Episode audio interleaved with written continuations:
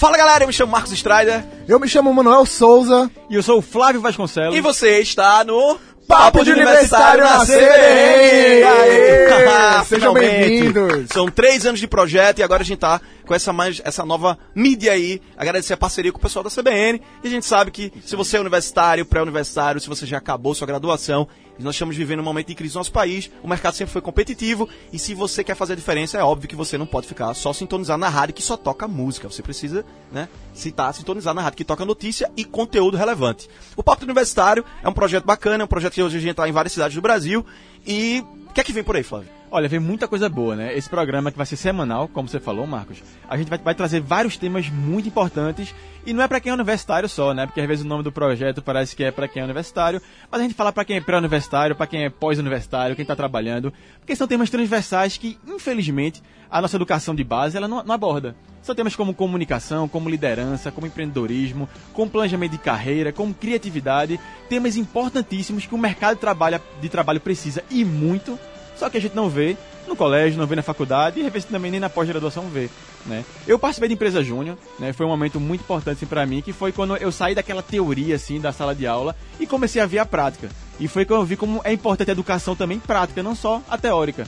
E a gente hoje no projeto, como você falou, Marcos, está no Brasil inteiro. Né? É um projeto que a gente vê que a educação ela não é, não é um problema só em Pernambuco, não é um problema só em poucos estados, é no Brasil inteiro realmente um modelo de educação. E a gente hoje trabalha com grandes eventos, com grandes iniciativas para trazer o jovem a acordar. Né? Eu participei da empresa Júnior, o Manuel participou da IESEC, que também é uma outra iniciativa fantástica. Fala um pouquinho para a gente, Manuel, como foi Flávio, jovem hoje que é protagonista, que ele é líder da sua própria história, ele tem muitas oportunidades. Ele vai poder tanto estar tá participando de oportunidades incríveis como o Movimento Empresa Júnior, a ESEC, onde eu tive a oportunidade pessoalmente de conhecer culturas de outros países. Eu acabei de chegar do, de uma viagem com a minha família nos Estados Unidos e eu tive lá a oportunidade de falar com bagageiros e vendedores que vieram conversar conosco sobre por que os brasileiros estavam indo menos lá.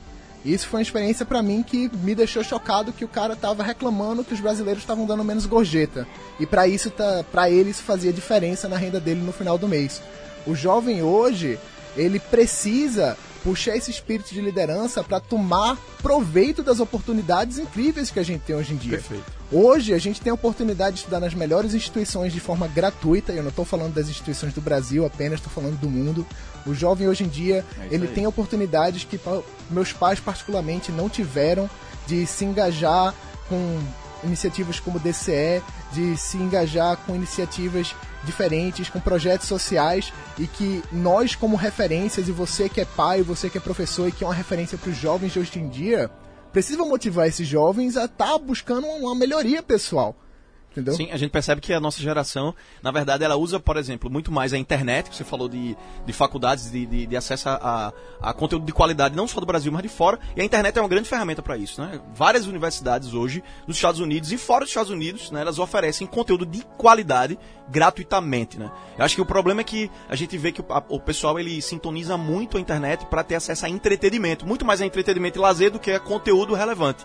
Né? Quando a gente fala de conteúdo relevante, a gente fala que a gente vive bombardeado por informação de todo lado o tempo todo, né? O Instagram tá chamando você para uma para uma mídia, o Google tá chamando você para outro, Facebook, você tá sendo bombardeado por muita coisa, a TV, o smartphone, tudo. E você precisa, a gente precisa aprender a filtrar e realmente dar ouvido e dar ibope e se conectar com aquilo que realmente vai fazer diferença, vai impactar a sua vida. Então, a gente fala sempre da importância do, do planejamento de carreira e de você estar tá realmente sendo o protagonista da sua história. Então, é algo que o Papo de Aniversário a gente defende o tempo inteiro, é você ser consciente do seu processo. Você não é passivo passivo no processo educacional. Você precisa realmente ir atrás daquilo que você quer conectar e fazer a diferença na graduação. E a gente quer deixar a seguinte reflexão: quanto é que vale o seu hobby? Quanto é que vale o seu tempo livre? Quanto é que vale aquele tempo que você tem, que você faz o que faz, sem ninguém pedir para você fazer? Né? Então, todo mundo agora está chegando na época de férias, o pessoal está começando a se organizar para ter período letivo e ficar e aproveitar que é que você está fazendo com esse tempo livre que você tem? Quanto vale esse tempo livre?